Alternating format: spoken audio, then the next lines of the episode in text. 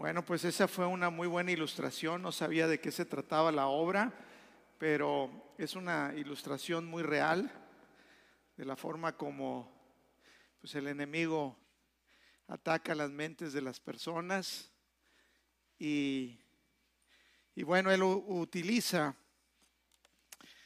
las mentiras, el engaño para traer opresión, para traer tristeza, para traer desilusión a las vidas de las personas y sobre todo en estos tiempos de, convivencia, de, de amor, donde la familia se une para festejar, para cenar. Siempre aprovecha estos momentos para, para traer resentimientos, levantar sentimientos y, y traer conflicto. Pero nosotros como hijos de Dios sabemos sus artimañas, así que pues no nos dejamos engañar. Amén. No nos dejamos engañar de sus artimañas. Y bueno, pues estamos festejando eh, la Navidad y estamos festejando que ganó el Argentina. Amén, aleluya. Bueno, ganó Argentina y bueno, hay dos equipos que respalda a Dios, Argentina y al Cruz Azul.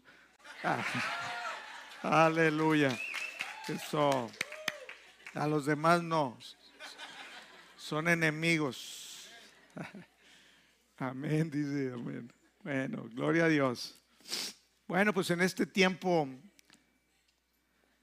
que estamos festejando la Navidad, estamos festejando que Jesús vino, que vino a esta tierra y, y bueno, hoy quiero hablarte rápidamente y vamos a leer en la palabra de Dios algunas citas bíblicas que nos dicen a qué vino Jesús, cuál fue la razón por la que Jesús vino a la tierra. Hoy estamos festejando que Él nació, cantábamos hace un momento en Belén y que, que Él vino aquí con un propósito, una razón. Y, y hoy quiero compartir contigo algunas de las razones por qué vino Jesús. Fueron muchas.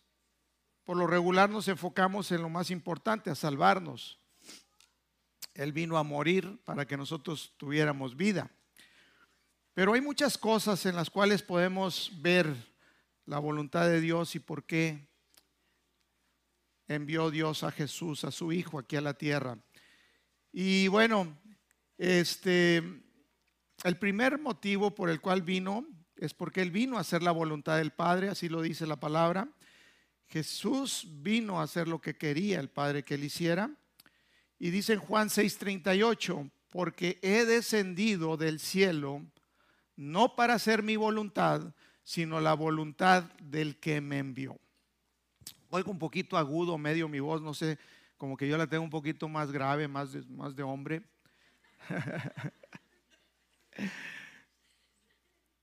Bueno, y después, voy a hacerla más grueso. Jesús cumplió toda la voluntad de Dios. Él vino a hacer todo lo que Dios Padre le dijo que viniera a hacer. En Juan 5:19 respondió entonces Jesús y les dijo, de cierto, de cierto os digo, no puede el Hijo hacer nada por sí mismo, sino lo que ve al Padre hacer. Porque todo lo que el Padre hace, también lo hace el Hijo igualmente. Jesús vino a hacer lo que veía, lo que vio al Padre hacer.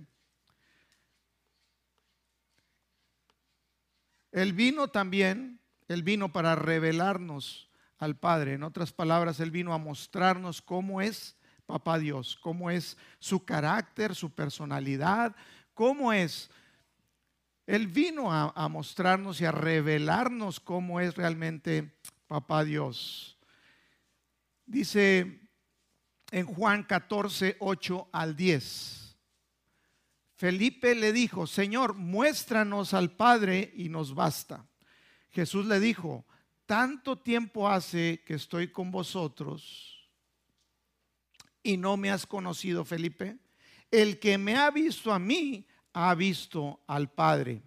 ¿Cómo pues dices tú, muéstranos al Padre? ¿No crees que yo soy el Padre y el Padre en mí? Las palabras que yo os hablo, no las hablo por mi propia cuenta, sino que el Padre que mora en mí, Él hace las obras. En otras palabras, Jesús estaba diciendo, si me están viendo a mí, están viendo al Padre, están viendo a Dios. Si queremos ver y saber cómo es Dios, tenemos que leer en los evangelios y ver cómo es Jesús. Exactamente como Jesús es, lo que él hacía, lo que él hablaba, era exactamente lo que el Padre es. Él vino a revelarnos también, Jesús vino a revelarnos la gloria del Padre, el resplandor del Padre. Recuerdo en Éxodo 33, 18 que una vez Moisés le dijo a Dios, muéstrame tu gloria. Y Jesús es la gloria del Padre, dice aquí en Juan 1.14. Y, el, y aquel verbo fue hecho carne y habitó entre nosotros y vimos su gloria, gloria como la del unigénito del Padre, lleno de gracia y de verdad. En Hebreos 1, del 2 al 4, dice, en estos postreros días nos ha hablado por el Hijo, Dios hablando por medio de Jesús Dice, a quien constituyó heredero de todo y por quien asimismo y por quien asimismo hizo el universo, el cual, siendo el resplandor de su gloria, la imagen misma de su sustancia. En otras palabras, dice, a quien mismo hizo, por quien mismo hizo el universo la razón por lo que fue creado todo lo que vemos fue por Cristo, fue para gloria de Cristo. De hecho, tú y yo fuimos creados para alabanza de su gloria. Todas las cosas fueron creadas para la gloria de Cristo. Dice, por quien asimismo hizo el universo, el cual, siendo el esplendor de su gloria, Jesús mismo siendo el esplendor de la gloria de Dios Tú quieres conocer la gloria de Dios, tú quieres ver la gloria de Dios, vemos la vida de Jesucristo. Dice, la imagen misma de su sustancia. La sustancia es de lo que está hecho algo. ¿Quieres saber y ver la imagen de Dios? ¿Quieres ver cómo es Dios realmente? Jesús mismo era la sustancia, o sea, la materia misma de la imagen de la gloria de Dios. No tenemos que buscar en otro lado. Es en Jesucristo. Él vino y nos reveló al Padre. Dice, y quien sustenta todas las cosas con la palabra de su poder. Todo se sostiene con el poder de la palabra de Jesús. Dice, habiendo habiendo efectuado la purificación de nuestros pecados por medio de sí mismo, se sentó a la diestra de la, majestad en las alturas, dice, hecho tanto superior a los ángeles, cuanto heredó más excelente nombre que ellos. Jesús, dice la palabra, él era Dios. Dice que él se desvistió de ser Dios, por eso dice en las profecías que sería llamado Emanuel, Dios con nosotros. Él se desvistió de ser Dios y decidió venir a la tierra, vino con un propósito, vino a hacer la voluntad, lo que Dios quería que hiciéramos, que lo que te estoy leyendo, se desvistió y se hizo como un hombre, inferior a los ángeles, inferior a todos, como tú y como yo. Pero después de todo lo que él logró, se puso en el lugar mayor. Dios lo puso por encima de todos, encima de los ángeles. Jesús vino para salvar a los pecadores. Primera de Timoteo 1:15, la palabra fiel y digna de ser aceptada por todos. Cristo Jesús vino al mundo para salvar a los pecadores, entre los cuales yo soy el primero, decía Pablo. Él vino a salvar a los pecadores, a todos. La palabra de Dios dice que todos pecamos, todos pecamos y todos estábamos destituidos de la gloria de Dios, separados, apartados, sin poder participar de la gloria de Dios. Pero para eso vino Jesús. Vino también para mostrarnos la luz en un mundo oscuro.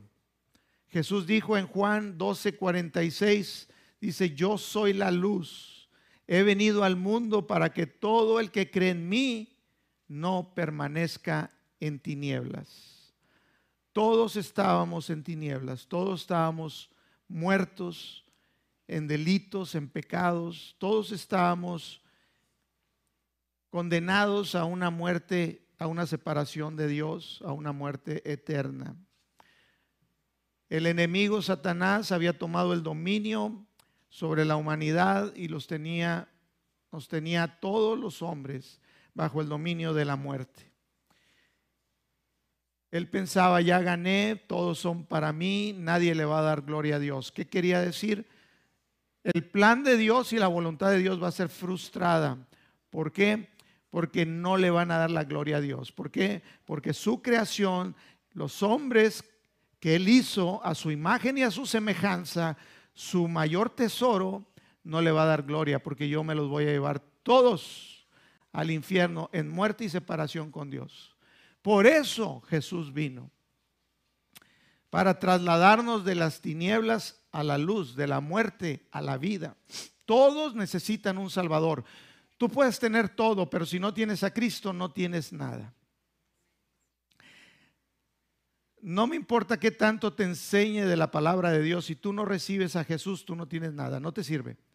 Todos los consejos buenos que dice la Biblia en proverbios, sabiduría, todas las cosas que te puede decir que, que tú hagas, que dice la Biblia. De hecho, hay gente, bájenle a los monitores, hay gente que copia la nueva era, muchas falsas religiones, muchas falsas doctrinas, imitaciones, copian de las cosas que dice la Biblia para que las hagamos. Pero no te sirve. No importa que tú hagas todo lo que dice la Biblia, si tú no tienes al Salvador, si tú no tienes vida eterna, si tú no tienes luz, si tú no tienes vida, tú estás en tinieblas y estás muerto. Todo parte de tener al Salvador, de tener a Jesucristo. Para eso vino Jesús. Él vino para testificar de la verdad. Juan 18, 37 dice, aquí está hablando Poncio Pilatos con Jesús y le dice, así que tú eres rey, le dijo Pilato. Y le dijo Jesús, tú dices que soy rey, respondió Jesús. Para esto yo he nacido y para esto he venido al mundo, para dar testimonio de la verdad. Todo el que es de la verdad escucha mi voz. Jesús vino para destruir al diablo, para destruir sus obras. Dice en Hebreos 2, 14, 15, así que por cuanto los hijos participan de carne y sangre, también Jesús participó de lo mismo para anular mediante la muerte el poder de aquel que tenía el poder de la muerte, es decir, el diablo, y librar a los que por temor a la muerte estaban sujetos a esclavitud durante toda su vida. Esto quiere decir que Jesús le quitó, y dice la palabra, las llaves de la muerte al diablo, el diablo tenía las llaves de la muerte. Él tenía sujeto a esclavitud, a muerte a toda la humanidad. Toda la humanidad estaba sujeta a una muerte eterna, una muerte espiritual, que es separación de Dios. Eso es lo que viven o lo que vivíamos antes cuando no estábamos en Cristo. Eso es lo que vive la gente que está afuera, que no tienen a Cristo, que no han nacido de nuevo. Están en muerte. Son como, como zombies, muertos vivos. Por eso vino Jesús. Él vino y le quitó al diablo las llaves de la muerte y las llaves del infierno. Ahora en Cristo tú puedes tener vida. Ya, ya no hay poder de la muerte. Aquel que recibe a Jesús recibe vida eterna. Dice, nunca más morirá. El que come de mi carne y el que bebe de mi sangre no morirá jamás. Aunque esté muerto, vivirá. Él vino a darnos una esperanza firme a saber que tenemos una esperanza firme, una vida eterna con Él una eternidad en su presencia con Él. Y esa eternidad se puede vivir desde aquí, desde aquí recibimos esa vida eterna. Cuando creemos en Jesús, cuando creemos en que necesitamos un Salvador, que necesitamos recibir a Jesucristo. Él nos vino a librar del temor a la muerte que estaban sujetos a esclavitud, a esclavitud durante toda la vida le quitó las llaves de la muerte al diablo y le quitó las llaves del infierno. Así que ya ni el infierno, ya el diablo no tiene casa propia, porque Jesús le quitó las llaves aún de su casa del infierno. Jesús domina ahora sobre todo. Todas las cosas están puestas bajo los pies de Cristo. Jesús ahora es dueño de todo, Señor de todo. Dice en Juan, primera de Juan 3.8, dice, primera de Juan 3.8, el que practica el pecado es del diablo, porque el diablo ha pecado desde el principio. El Hijo de Dios se manifestó con este propósito. El Hijo de Dios vino, se manifestó con este propósito, para destruir las obras del diablo. Él vino a destruir todo lo que el diablo había robado. Todo lo que el diablo había puesto señorío y nos tenía a los hombres esclavizados a una muerte eterna. Dice, Jesús vino a destruir las obras del diablo, Hechos 10:38. Hechos 10:38 dice, cómo Dios ungió con el Espíritu Santo y con poder a Jesús de Nazaret y cómo éste anduvo haciendo bienes y sanando a todos los oprimidos por el diablo, porque Dios estaba con él. Marcos 1:32 al 34. Dice, cuando llegó la noche, luego de que el sol se puso, le trajeron todos los que tenían enfermedades y los endemoniados, y toda la ciudad se agolpó a la puerta y sanó a muchos que estaban enfermos de diversas enfermedades y echó fuera muchos demonios y no dejaba hablar a los demonios porque le conocían. Esto quiere decir que los demonios decían, yo sé quién eres, eres el Hijo de Dios. Y Jesús no quería que los demonios hablaran por ello, que lo dijeran. Jesús quería que la gente lo viera y lo descubriera por ellos mismos, que creyeran que Él era el Hijo de Dios. Jesús vino para predicarnos el Evangelio. En Lucas 4, 18, 19, dijo Jesús una cita de Isaías 61 que dice, el Espíritu del Señor está sobre mí por cuanto me ha ungido para dar buenas nuevas a los pobres. Me ha enviado a sanar a los quebrantados de corazón, a pregonar libertad, a pregonar libertad a los cautivos y vista a los ciegos, a poner en libertad a los oprimidos, a predicar el año agradable del Señor. ¿Quieres saber a qué vino Jesús? Vino a todo esto, a, predicar las buenas nuevas de salvación que Jesús venció. Amén. Jesús venció. Él venció la muerte, él, él, venció el pecado porque él no pecó y fue el sacrificio perfecto. Venció a la muerte porque él resucitó de entre los muertos al tercer día, venciendo a la muerte, quitándole al diablo las llaves de la muerte y del infierno. Y ahora Él asegura esa esperanza que tenemos, que tenemos vida eterna, que no vamos a morir, que vamos a tener un destino glorioso con Dios en el cielo. Y Él vino a predicar y a decirles, yo vine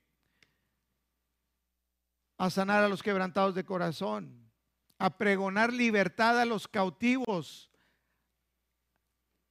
a poner en libertad a los oprimidos. Hace un momento veíamos que había oprimidos en esta eh, este, obra y estaba la jovencita oprimida por demonios. Esa es una realidad. Eso hacía Jesús. Él predicaba el Evangelio, sanaba enfermos liberaba a los, a los oprimidos. Mateo 4, 23 al 24. Mateo 4, 23 al 24 dice, y recorrió Jesús toda Galilea, enseñando en las sinagogas de ellos y predicando el Evangelio del reino. Él predicaba las buenas noticias de salvación, las buenas noticias del reino. Y sabes, la palabra dice, el reino de Dios no consiste en palabras, sino en poder. Entonces Jesús no solo les decía lo que era el reino, sino demostraba, demostraba el reino, dice, y predicando el evangelio del reino y lo demostraba, decía, y sanando toda enfermedad y toda dolencia del pueblo. Y se difundió su fama por toda Siria y le trajeron todos los que tenían dolencias, los afligidos por diversas enfermedades y tormentos, los endemoniados, los lunáticos y paralíticos y los sano. Aleluya. Eso es el reino. Él predicaba el reino y demostraba el reino. La iglesia hoy en día hemos fallado. Predicamos muchas cosas, entretenemos, animamos, damos consejos, maneras humanas, pero no estamos a veces predicando el reino, eh, todo eso sobrenatural. Cuando tú ves todo lo que Jesús hacía y los discípulos, no tenían nada que ver más que con lo sobrenatural.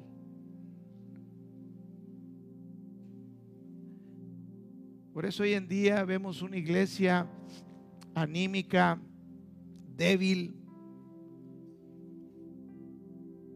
No hay entendimiento de lo que dijo Jesús.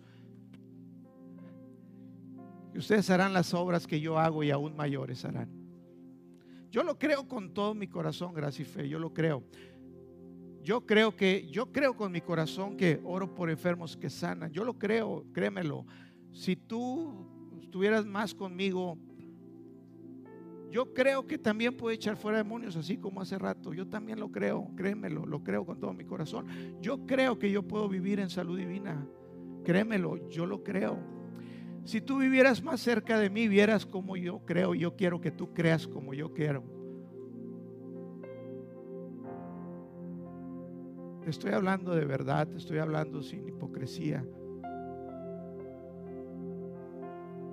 Yo no, yo no me propongo, me, me, promuevo a mí, yo, yo, yo exalto a Jesús, yo no soy nadie, yo solo soy un vaso. Tú y yo fuimos llamados para ser un vaso.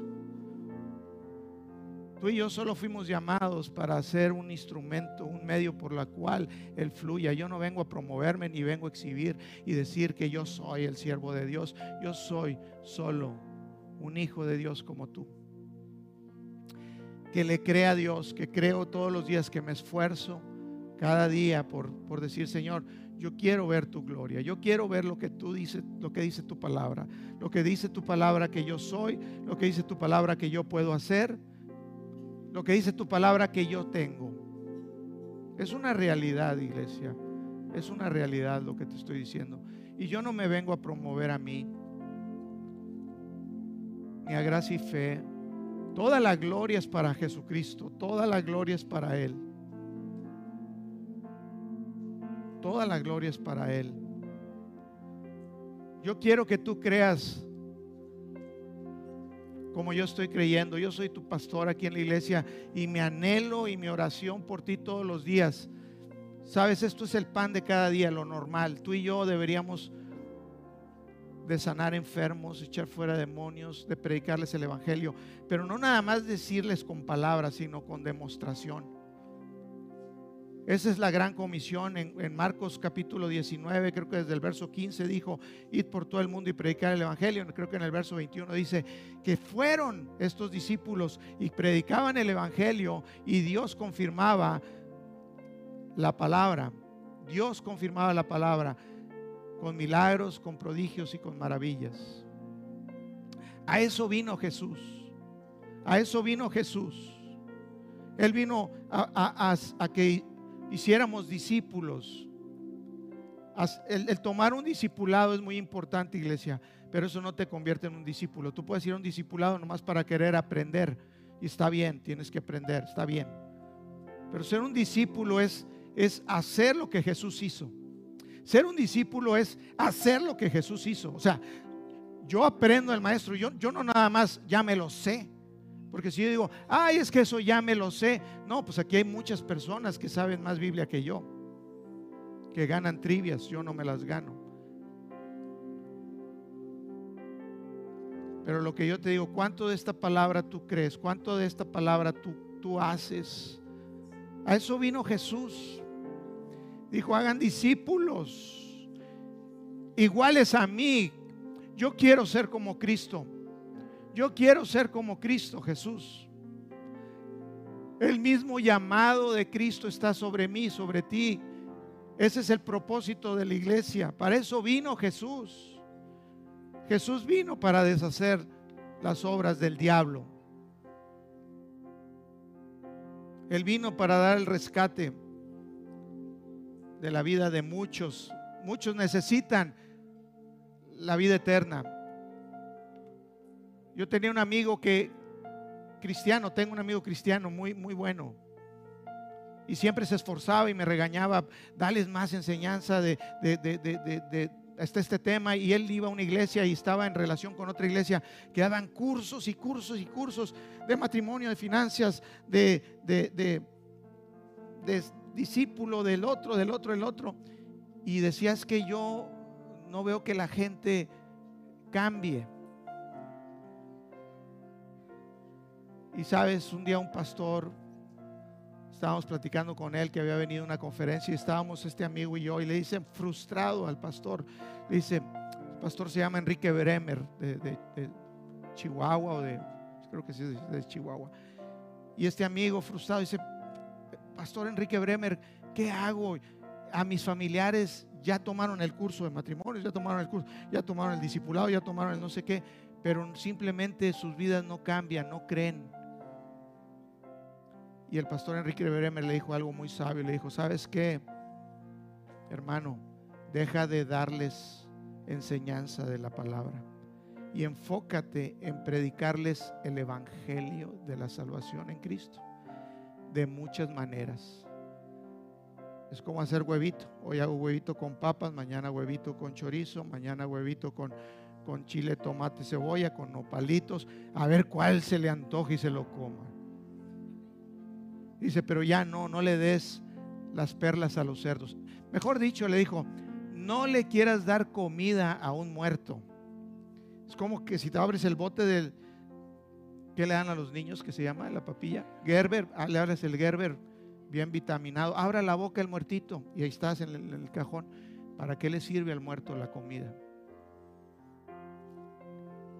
Lo que necesitamos es predicarles el Evangelio. Necesitas un Salvador, necesitas a Jesús. Necesitas vida. Si no tienes a Jesucristo, no tienes vida. Sigues muerto en delitos y pecados. ¿Qué importa que, le enseñes todas las formas y la sabiduría de la palabra si no tienes salvación? Por eso necesitamos una relación con el Espíritu Santo, para que cuando vayamos a hablarles, el Espíritu Santo los quebrante. No es con tu buena palabrería que ellos van a ser salvos. No es con tu con tus argumentos o todas las citas que te sabes. Hay veces no necesitas decirle una, muchas citas, nomás Juan 6:30 Juan Juan 3:16. De tal manera amó Dios al mundo que envió a su hijo unigénito para que todo aquel que en él cree no se pierda, mas tenga vida eterna. La gente necesita recibir a Jesús y sabes, la gente necesita ver el poder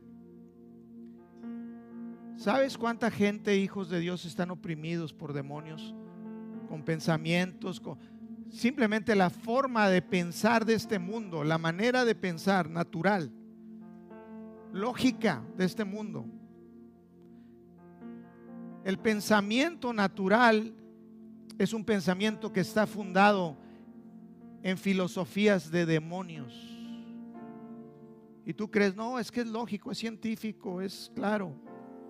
Todo eso tiene un fundamento en filosofías, en maneras de pensar de los demonios, para que tú no creas, para que haya incredulidad en tu corazón, para que tú no veas y digas, ah, eso es natural, eh, no, es que así es. Mejor hábleme bonito, pastor, de algo, esto sí, te voy a hablar bonito, gloria a Cristo, pero hay algo más poderoso que eso. Hay algo más poderoso. El Evangelio que dijo el apóstol Pablo, no, no me avergüenzo del Evangelio porque es poder de Dios para salvación. Es poder, es poder, todo lo de Cristo es poder. Dijo Pablo, yo no vengo a ustedes con palabras persuasivas de humana sabiduría, sino con demostración de poder, de poder. Todo lo que tiene que ver con Dios es poder. Él es un Dios sobrenatural. Tú fuiste empoderado, tú tienes el Espíritu Santo. Para eso vino Dios también. Para eso vino Cristo, para que tú pudieras recibir el Espíritu Santo. Para que tú pudieras recibir poder. Para que tú pudieras tener la seguridad y el testigo interior que te da la confirmación de que tú eres un hijo de Dios. Si no hay confirmación en tu corazón de que tú eres un hijo de Dios, entonces puedes dudar si, eres salvo o no. Y ahorita, en un momento, vamos a hacer la oración. Todos necesitan un Salvador. Todos necesitan a Jesús. Es el único que te puede dar vida es el único que nos puede dar vida. Jesús dijo, yo soy el camino.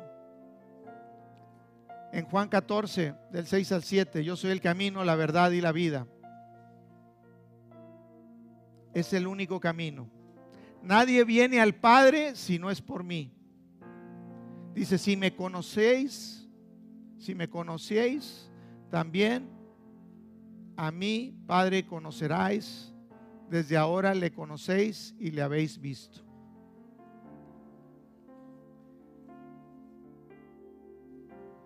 Dos más. Jesús vino para salvar lo que se había perdido.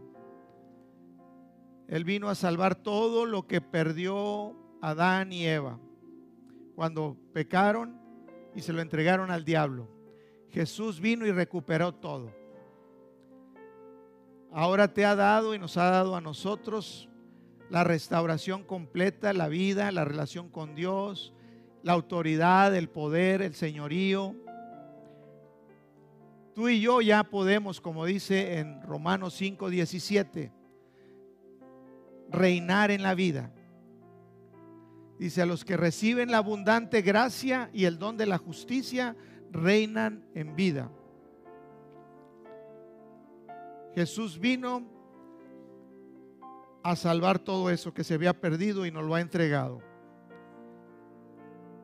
En esta mañana, tarde, yo te quiero invitar a ti, si no estás seguro, déjame decirte, muchas personas hacen la oración de salvación, pero no muchos nacen de nuevo. No es solamente repetir algo, de hecho la palabra no dice que, que tengas que repetir una oración, la palabra dice que tienes que creer. Que si crees con tu corazón y confiesas con tu boca, que Jesús es el Salvador, que Él vino, que Él murió en una cruz para el perdón de tus pecados. Y si crees que el Padre le resucitó de los muertos al tercer día y que Jesús está sentado a la diestra de Dios. Si tú crees eso, dice, tú eres salvo. Pero el creer va más allá de solamente decir yo creo. Dice la palabra también que los demonios creen y tiemblan. O sea, no es nada más decir, bueno, yo creo. Y te voy a decir, requiere un arrepentimiento verdadero. Requiere un, arrepentimiento de decir, Señor, yo toda mi vida caminé mi camino, mi forma de pensar, toda mi vida me guié por lo que por lo que yo creí, por lo que me enseñaron. Y hoy me arrepiento de todo eso. Hoy, hoy me volteo y quiero caminar el camino al Padre que eres tú, Jesús. Requiere un arrepentimiento, decir, ya no quiero esto, ahora quiero esto. Muchos dicen, yo no más voy a decir que quiero porque no me quiero ir al infierno. Déjame decirte, no naces de nuevo así. Si no hay en ti un verdadero arrepentimiento, de decir, ya no quiero vivir de la manera como yo pienso, quiero vivir como tú, te quiero Señor. Depender de ti, creer en ti, Jesús. Por eso es importante no nada más hacerlo y decir es mi Salvador, sino también hacerlo el Señor de tu vida. El Señor de tu vida. ¿Quién, ¿Quién es el Señor de tu vida? Quien gobierna tu vida, quien reina en tu vida al cual tú obedeces, al cual tú le rindes todo. En esta mañana yo te quiero invitar, si tú no estás seguro, no me importa cuántas veces hayas dicho, Jesús te recibo. Créemelo, cuando tú naces de nuevo hay una evidencia. Muchas veces hay personas que llevan 10 años sirviendo en la iglesia, yo dudo, porque no veo una evidencia que en realidad haya nacido de nuevo.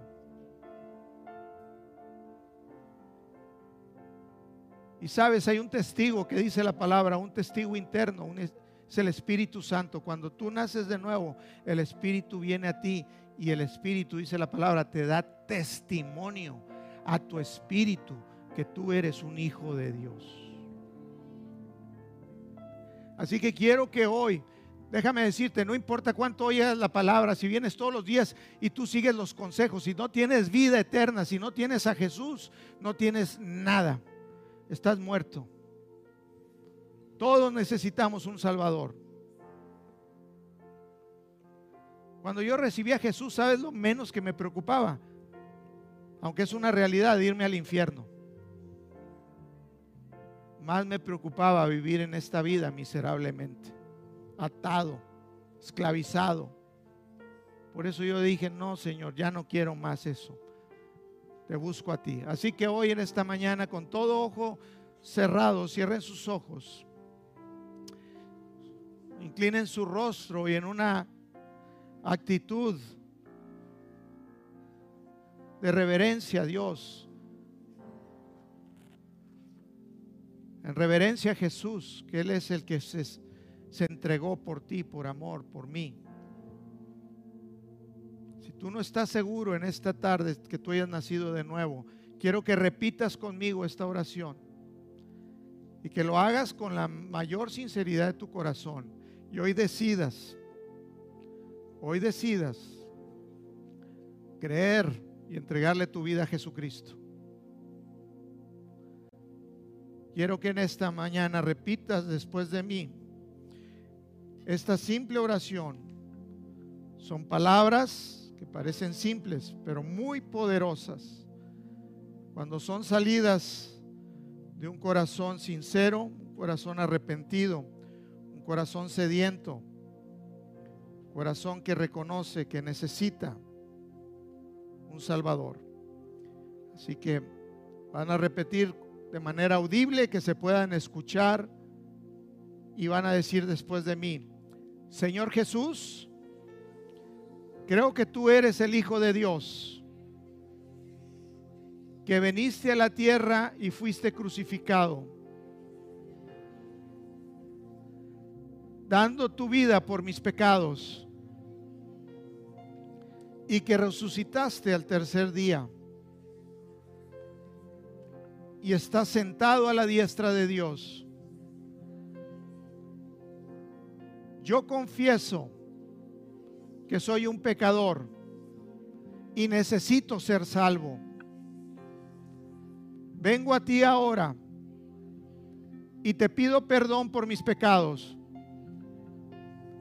Me arrepiento y deseo cambiar mis caminos y alejarme de todo lo que me separa de ti. Ven a mi vida, Señor. Ven a mi vida, Jesús. Recibo hoy tu misericordia y tu perdón. Gracias, Padre, en el nombre de Jesús. Amén. Amén, aleluya. Si hiciste esta oración,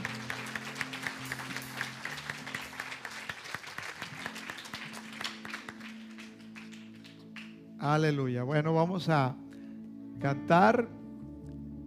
Ponte de pie y vamos a, a cantar y vamos a estar despedidos.